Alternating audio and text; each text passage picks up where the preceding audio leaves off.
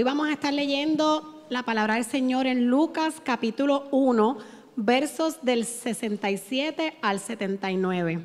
Y así dice la palabra de nuestro Señor. Entonces su padre Zacarías, lleno del Espíritu Santo, profetizó, bendito sea el Señor, Dios de Israel, porque ha venido a redimir a su pueblo. Nos envió un poderoso Salvador en la casa de David su siervo, como lo prometió en el pasado por medio de sus santos profetas, para librarnos de nuestros enemigos y del poder de todos los que nos aborrecen, para mostrar misericordia a nuestros padres al acordarse de su santo pacto. Así lo juró Abraham nuestro padre nos concedió que fuéramos libres del temor al rescatarnos del poder de nuestros enemigos, para que le sirviéramos con santidad y justicia, viviendo en su presencia todos nuestros días. Y tú, hijito mío, serás llamado profeta del Altísimo, porque irás delante del Señor para prepararle el camino. Darás a conocer a su pueblo la salvación mediante el perdón de sus pecados Gracias a la entrañable misericordia de nuestro Dios, así nos visitará desde el cielo el sol naciente para dar a luz a los que viven en tinieblas, en la más terrible oscuridad, para guiar nuestros pasos por la senda de paz, de la paz. Esta es la palabra de nuestro Señor. Se pueden sentar, hermanos. Buenas, buenos días. Estamos todavía en la mañana, ¿verdad? Sí, buenos días o buen mediodía a, todos los que están aquí. Felicidades a todos los que vencieron la tentación de quedarse en su casa viendo el juego de la FIFA. Un aplauso a ustedes mismos. y un saludo a los que están allá en su casa switchando entre, entre el servicio y el juego. ¿verdad? Están por allí conectados y su corazón está dividido, pero hay misericordia, ¿verdad? Eh, eh, y, hay gracia, ¿verdad? Mi nombre es Yamir Alejandro. Alejandro es mi apellido y por la gracia del Señor, solamente por su gracia, tengo el privilegio de pastorear esta iglesia junto con nuestros hermanos los ancianos, Gerson Santo y Wilfredo Muriel. Nosotros estamos en una, eh, en una serie de sermones de Adviento, ¿verdad? Adviento es una temporada que nosotros celebramos o, digamos, eh, guardamos esta temporada en la que nosotros vamos encendiendo y haciendo un cierto tipo de ceremonias en la medida que esperamos el nacimiento del Señor. Es una espera desde la oscuridad y nosotros para esta serie de Adviento hemos escogido cuatro canciones, cuatro canciones que están alrededor del nacimiento del Mesías. Si usted mira, empezamos esta, esta ceremonia o esta, o esta serie de Adviento con Isaías capítulo 12, una canción del profeta Isaías mirando hacia el nacimiento de este gran rey que traería paz y consuelo a un rey descorazonado o a un pueblo descorazonado. Luego miramos el Magnificat la semana pasada, es la canción de María cuando recibe el anuncio del ángel y hoy tenemos frente a nosotros el Benedictus, de Zacarías, el papá de Juan el Bautista. Es la canción de un hombre que no podía hablar. Es la que tenemos frente a nosotros esta mañana. La canción de un hombre que no podía hablar. ¿Y cuál es la historia de este hombre que no podía hablar? ¿De qué se trata? ¿Por qué este hombre no podía hablar y luego lo vemos cantando? Y si tú no conoces la historia, quisiera contártela y tomar unos minutos para contar en esta mañana la historia de este hombre que no podía hablar. Zacarías era un hombre que trabajaba en el templo de Jerusalén, era un sacerdote. En el pueblo de Israel habían doce tribus desde la antigüedad y a una de las tribus Dios le había encomendado dirigir la vida espiritual del pueblo. Estos hombres eran llamados levitas, eran llamados también sacerdotes y dirigían todos los sacrificios en el templo, enseñaban al pueblo la palabra del Señor. Trabajaban con los asuntos de la iglesia del tiempo, enseñaban la palabra, administraban las tareas religiosas del tiempo, algo así como serían los pastores del día de hoy o un sacerdote en la iglesia católica. Y hay una causa de mucha tristeza en la vida de este hombre, Zacarías, y en la vida de su esposa Elizabeth. Y era que a pesar de que ellos se describe el texto, los describe como fieles, como gente buena, gente que servía al Señor de todo corazón, nunca pudieron tener hijos porque Elizabeth era una mujer estéril, nos dice el, el texto. Gente que tenía un corazón dedicado a amar y a servir al Señor y a servir a los demás, vivían con un gran pesar en sus corazones. Nos dice la historia que un día mientras sacerdote, eh, el sacerdote eh, Zacarías ejercía sus labores del templo, se acerca a él un ángel, se le aparece mientras está haciendo sus labores sacerdotales y le dice de la siguiente manera, Zacarías, no tengas miedo, pues ha sido escuchada tu oración tu esposa Elizabeth te dará un hijo y le pondrás por nombre Juan. Esto pasa así de la nada. Y tú dices, espérate, que, que ha sido escuchada mi oración. Si yo llevo orando por esto toda la vida, ya hasta se me olvidó orar por esto. Ya hasta dejé de orar porque ya estamos envejecientes, ya a esta edad no se tienen hijos. Y como si tener un hijo a edad avanzada fuera una promesa demasiado maravillosa. El ángel le dice que la misión de su hijo va a ser no más ni menos que ser un gran hombre delante del Señor y hará que muchos israelitas se vuelvan al Señor su Dios. Él irá primero delante del Señor con el espíritu y el poder del profeta Elías que desapareció hace cientos de años atrás. De modo que este niño que va a nacer de Elizabeth preparará para el Señor un pueblo bien dispuesto para recibirle.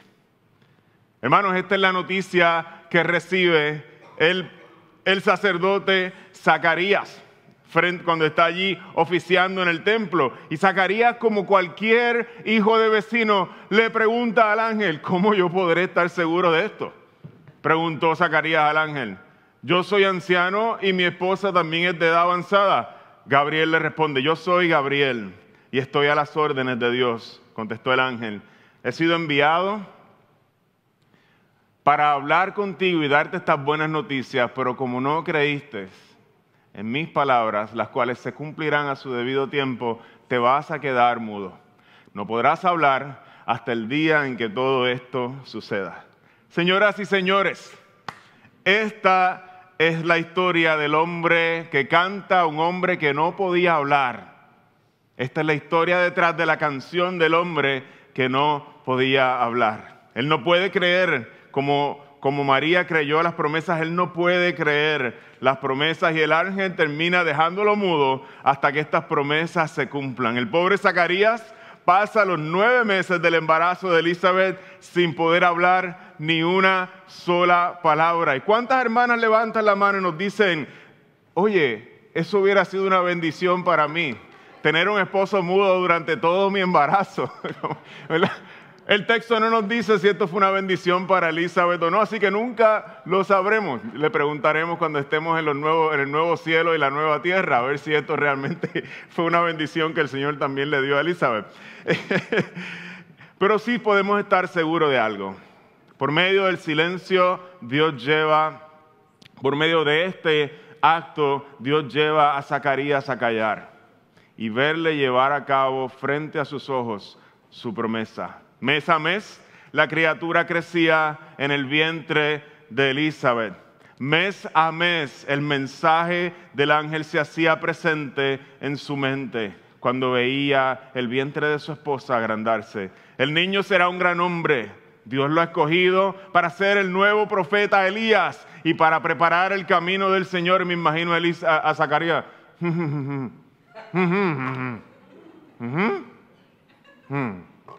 Sin poder decir una sola palabra, procesando estas grandes promesas que Dios había derramado sobre tu vida.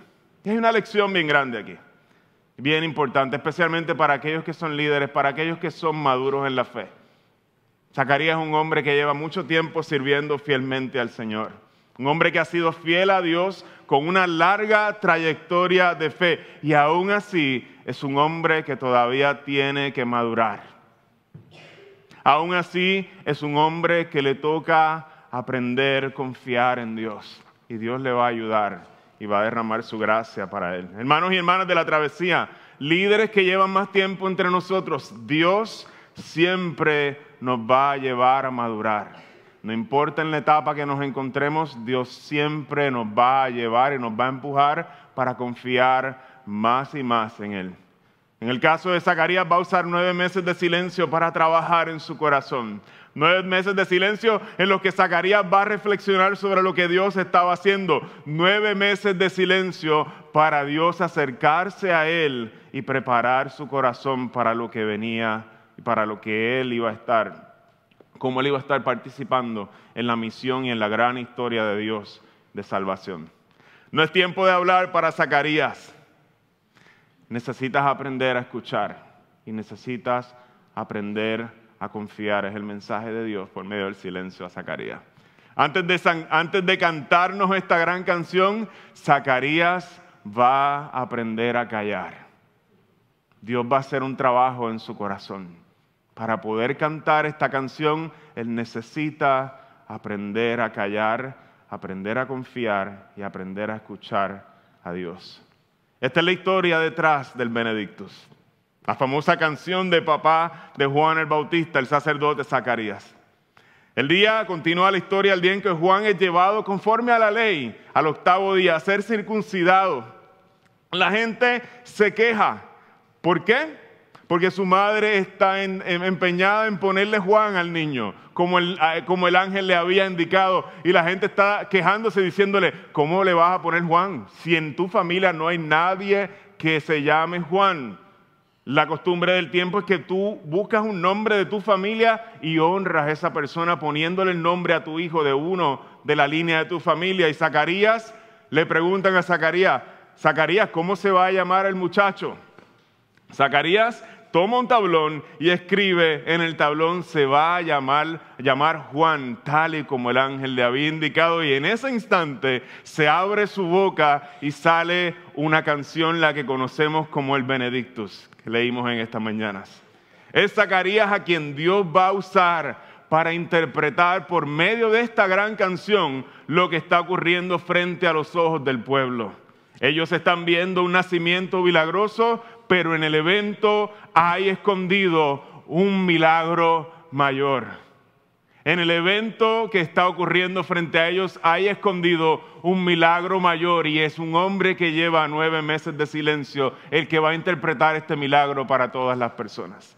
El texto nos lleva y nos dice, comienza, Zacarías comienza a cantarle al pueblo lo que está ocurriendo frente a ellos. Quisiera proponerle un bosquejo para este sermón esta mañana. El primer punto es que Zacarías le canta al pueblo sobre lo que está ocurriendo y luego Zacarías le canta a su niño sobre lo que está ocurriendo. una canción con dos estrofas, Zacarías le canta al pueblo y Zacarías le canta a su niño. Súper tierno, ¿verdad? Cantarle a tu bebé. Zacarías comienza a cantar utilizando verbos en pasado. Los voy a poner por aquí. Oh, no era. Zacarías comienza a cantar utilizando verbos en pasado, como si estuviera cantando sobre algo que ya ocurrió. Y esto es bien interesante porque es la manera en que hablan los profetas. De hecho, nos dice el texto que Zacarías comenzó a profetizar. Y los profetas utilizaban el pasado, lo llaman el pasado profético, cuando hablaban al pueblo. Y lo que hablaban, la manera de utilizar el verbo pasado es para comunicar que aquello que se está diciendo es tan certero que, de que va a ocurrir que yo lo puedo anunciar como si ya hubiera ocurrido. Bendito sea el Dios de Israel, que ha visitado y redimido a su pueblo y nos levantó en pasado un poderoso Salvador en la casa de David, su siervo.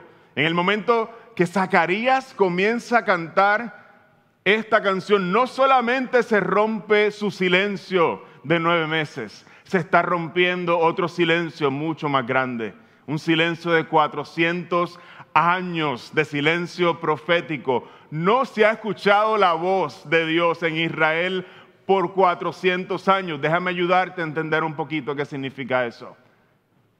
Tu abuelo no ha escuchado la voz de Dios por medio de un profeta. El abuelo de tu abuelo tampoco. El abuelo del abuelo de tu abuelo tampoco. Y el abuelo del abuelo del abuelo de tu abuelo y del abuelo de tu abuelo tampoco. Veinte generaciones han pasado y no han escuchado un profeta hablar desde que se escuchó la voz de Malaquías en el Antiguo Testamento prometiendo que venía Elías en un futuro. Se está rompiendo un silencio que no solo es de nueve meses, Es un silencio de 400 años. Y este hombre le toca interpretar frente al pueblo lo que Dios está haciendo frente a ellos. El mensaje de la canción es que finalmente se ha roto el silencio. Dios nos ha visitado. Nos envió un poderoso Salvador en la casa de David, su siervo. Zacarías desea con toda su alma que la gente pueda mirar a su hijo Juan y vean algo mucho más grande que Juan. Es como si él estuviera como un loco con el nene aguantándolo y cantándole a todo el mundo. Tú y yo estaríamos cantando de un milagro. Mira, mi nene está salvo, nació de mi viejita, está salvo. Y Zacarías ni siquiera puede pensar en su nene, viendo lo grande del milagro que está frente a él ocurriendo. ¿Qué es lo que dice Zacarías? Dios ha enviado un Salvador. No es mi hijo el Salvador. Dios está haciendo algo frente a nosotros. Se ha acordado de su pacto con Abraham nos ha visitado, nos ha enviado el Salvador que tanto necesitamos. Todo el mundo está emocionado con el nacimiento del chulito bebé Juan. Y Zacarías le canta a la gente, se está cumpliendo, se está cumpliendo el rey que nos fue prometido hace mil años del linaje de David está llegando o ya llegó, porque habla en pasado, aunque no haya llegado. Miren lo que está a lo que se está haciendo referencia en esta, en esta canción. Segunda de Samuel, la promesa que Dios le hace al rey David antes de que pasen sus días de vida. Cuando tu vida llegue a su fin y vayas a descansar entre tus antepasados, yo pondré en el trono a uno de tus propios descendientes, David, y afirmaré su reino. Será él quien construye una casa en honor de mi nombre y yo afirmaré el trono de su reino para siempre. Llevan mil años ha ocurrido el exilio. Israel ya no vive como vivía en, en tiempos de gloria, está bajo la opresión del imperio romano y esta promesa finalmente se empieza a cumplir frente a los ojos de la gente. La gente no deja de mirar al pequeño Juan y Zacarías les canta y les dice, se está acercando uno que va a cumplir las promesas que se hicieron no hace mil años, sino hace dos mil años a nuestro padre Abraham el texto que tal vez estaba en su mente, Génesis 12, versos del 1 al 3, por medio de ti serán bendecidas todas las familias de la tierra. Una, una promesa a un hombre que le quedaban un par de recortes en la vida. Y Dios le dice, vas a tener tantos hijos y por medio de tu descendiente serán benditas todas las familias de la tierra. Dios va a traer salvación universal a todos los que creen, la va a hacer accesible. La gente se disfruta al niño Juan y Zacarías, lo está mirando y está viendo las promesas de Dios cumplidas para rescatar un mundo que está en tiniebla y por eso canta de alegría. Por eso canta de alegría. Hermanos y hermanas de la travesía, el deseo o el propósito de Él estar en silencio nueve meses es para Él poder entender profundamente lo que Dios estaba haciendo en ese momento histórico de la salvación. Y el deseo de Zacarías en ese momento cuando empieza a cantar es que la gente atesore este evento de tal forma que transforme sus vidas para siempre. Hay algo mucho más grande que un hijo naciendo de manera milagrosa. Dios está trayendo, está visitando a nuestro mundo. Hay otro momento en la historia donde los israelitas recuerdan que Dios los visitó. Este no es el primer momento en la historia donde Dios visita a su pueblo. Dios los visita cuando están en Egipto y les da la ley. Y mira cómo los israelitas hablan acerca de esta visita de Dios. Deuteronomio capítulo 6, verso 20 al 23. El Señor les dice a los israelitas, en el futuro, cuando tu hijo te pregunte, ¿qué significan los mandatos, estatutos y leyes que el Señor nuestro Dios nos mandó. ¿Qué significa todo esto que nosotros practicamos, papi, mami? de qué se trata todo esto? El Señor le dice, le responderás. En Egipto nosotros éramos esclavos del faraón, pero el Señor nos sacó de allá con gran despliegue de fuerza. Ante nuestros propios ojos, el Señor realizó grandes señales y terribles prodigios en contra de Egipto, del faraón y de toda su familia y nos sacó de allá para conducirnos a la tierra que a nuestros antepasados había jurado que nos daría. Hermanos y hermanas de la travesía, como creyentes, al igual que los israelitas, nosotros también podemos dar respuesta cuando los niños nos preguntan, ¿de qué se trata la historia de Navidad? Que había una vez un viejito llamado San Nicolás,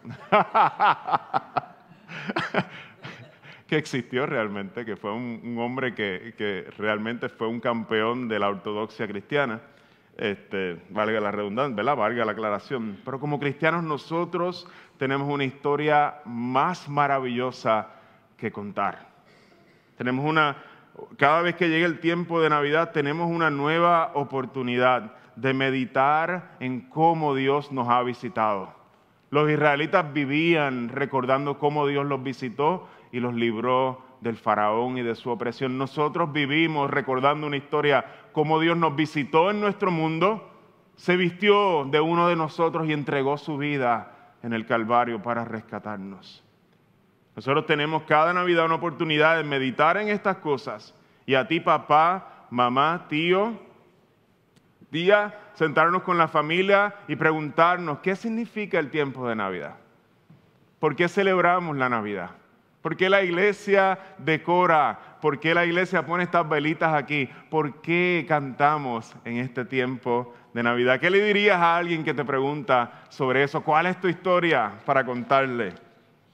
Dios nos ha visitado nuevamente y su amor se ha manifestado en medio nuestro. Quisiera ir moviéndome a la segunda estrofa de esta canción, no sin antes contarle sobre un momento especial allá en el 2016. Cecilia y yo vivíamos en, en, St. Louis, estábamos estudiando en, el seminario, Covenant Seminary, para ese tiempo. Y, y, en ese momento recuerdo un invierno bien frío allá en St. Louis, Estrella le dio con llegar a este mundo. Allá estábamos en el hospital y nosotros escogimos su nombre de manera bien, eh, digamos, para nosotros era un, nombre especial. Mi, niña tiene un nombre navideño, se llama Estrella Belén, Alejandro Díaz. Este, eh, y, nosotros, eh, cuando Cecilia y yo acordamos por qué, por qué este nombre, por qué este nombre, ¿verdad? Folclórico, así lindo y, y a la misma vez un poco diferente. nosotros decíamos, nuestro deseo y es el deseo que queremos comunicarle a ella desde niña, es que cuando la gente vea su vida, así como la estrella de Belén dirigió a los magos al rey, que su vida refleje, dirija a la gente a nuestro rey, a Jesucristo. Y me acuerdo en ese momento cuando Estrella nació y mamá se la puso sobre su pecho, comenzó a cantarle una canción. ¿Saben qué canción cantó en ese momento? No fue una canción espontánea, fue una canción que nosotros planificamos cantarle en el momento de su nacimiento. Busca primero el reino de Dios y su justicia, y lo demás añadido será. Aleluya, aleluya. Esa fue la canción que nosotros planificamos para ese momento, porque era el primer contacto que íbamos a tener con nuestra hija y queríamos regalarle cuál era el deseo que nosotros entendemos que Dios tenía para su vida. Y queríamos regalárselo desde ese momento en que nació. Hermanos y hermanas de la travesía que son padres, que tienen el privilegio de ser, de, de criar niños en nuestra congregación. Dios les regala a los padres el privilegio de participar en los planes que Él tiene para sus hijos. Tienen un rol protagónico, un rol formativo.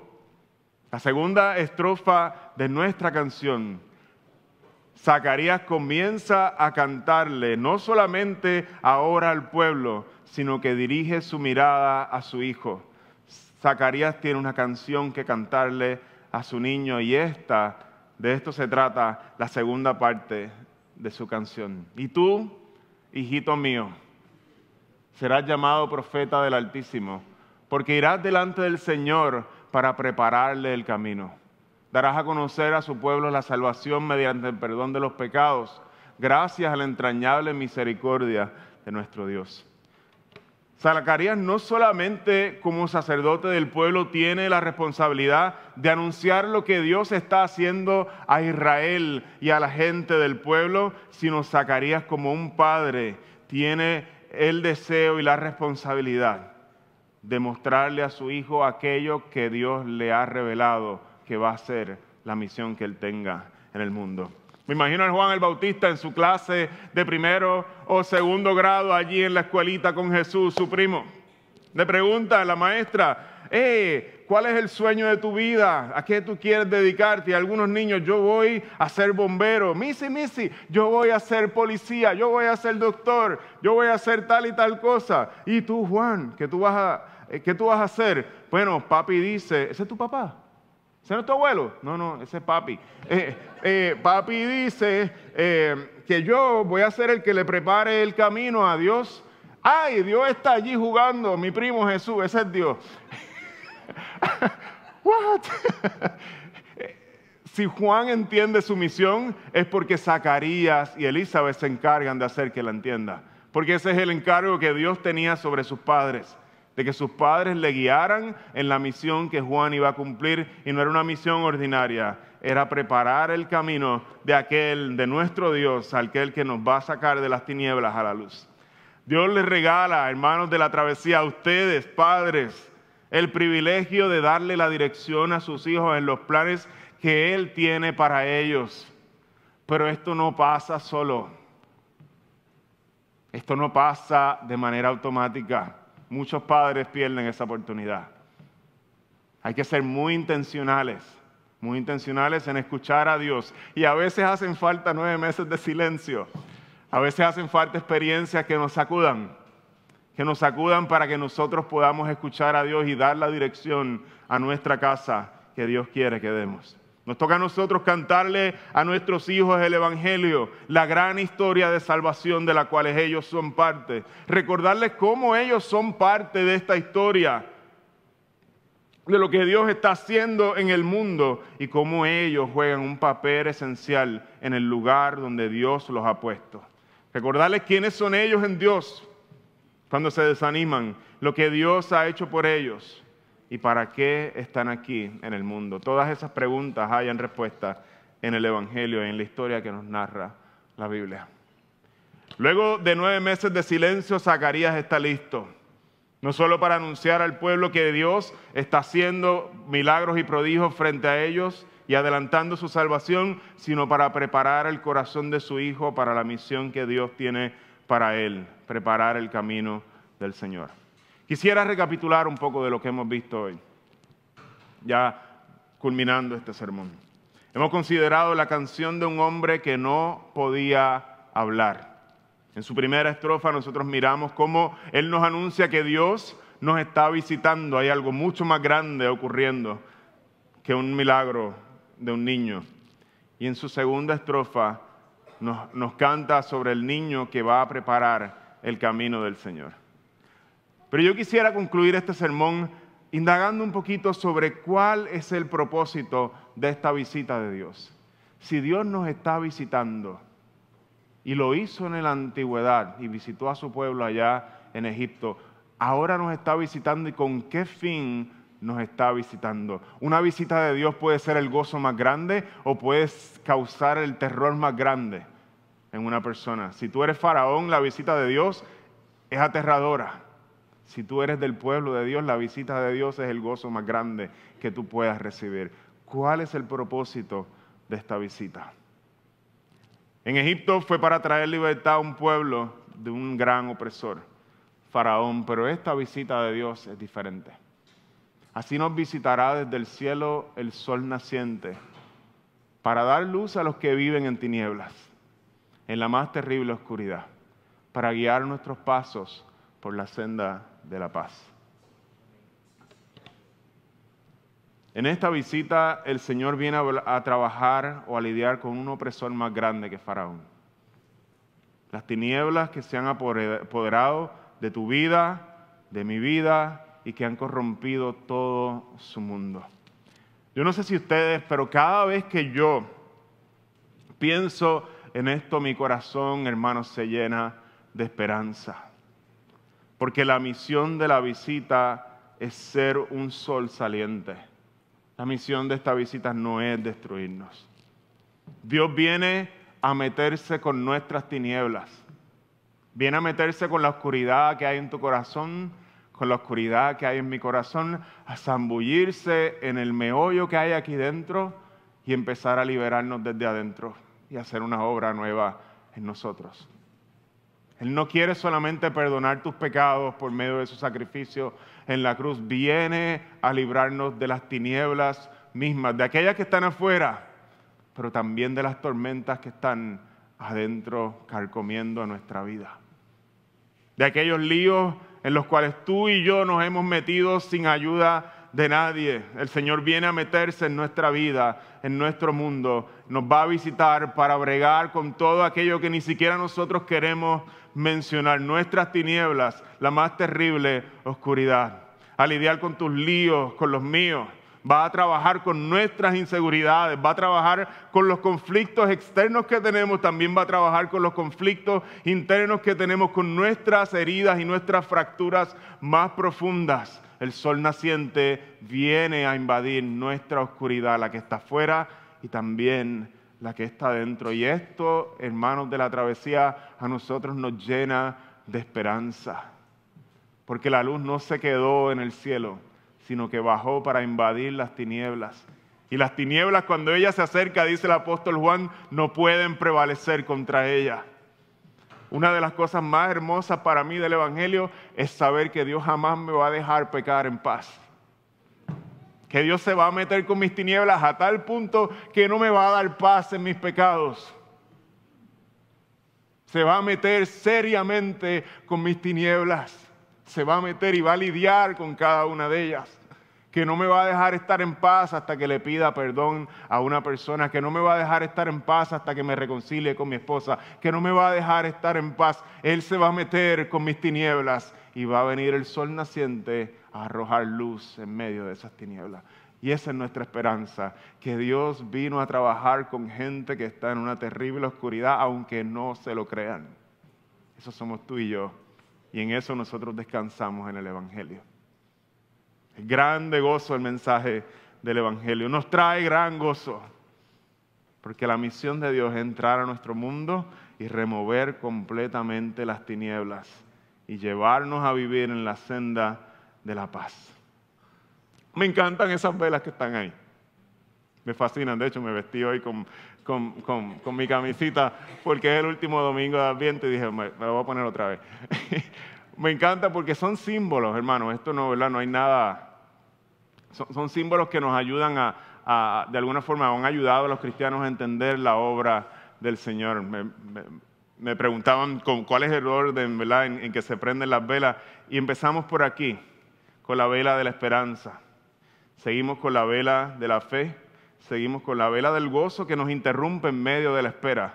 Y terminamos con la vela del amor. Y usted se pregunta por qué unas están más altas que otras. Y si se da cuenta, es que la luz de Dios cada vez está más cerca de invadir nuestro mundo. Y de eso se trata la venida del Señor. Cada vez la luz se acerca desde arriba, viene acercándose a invadir nuestras tinieblas para hacer una obra en nosotros y formar a Cristo en nosotros.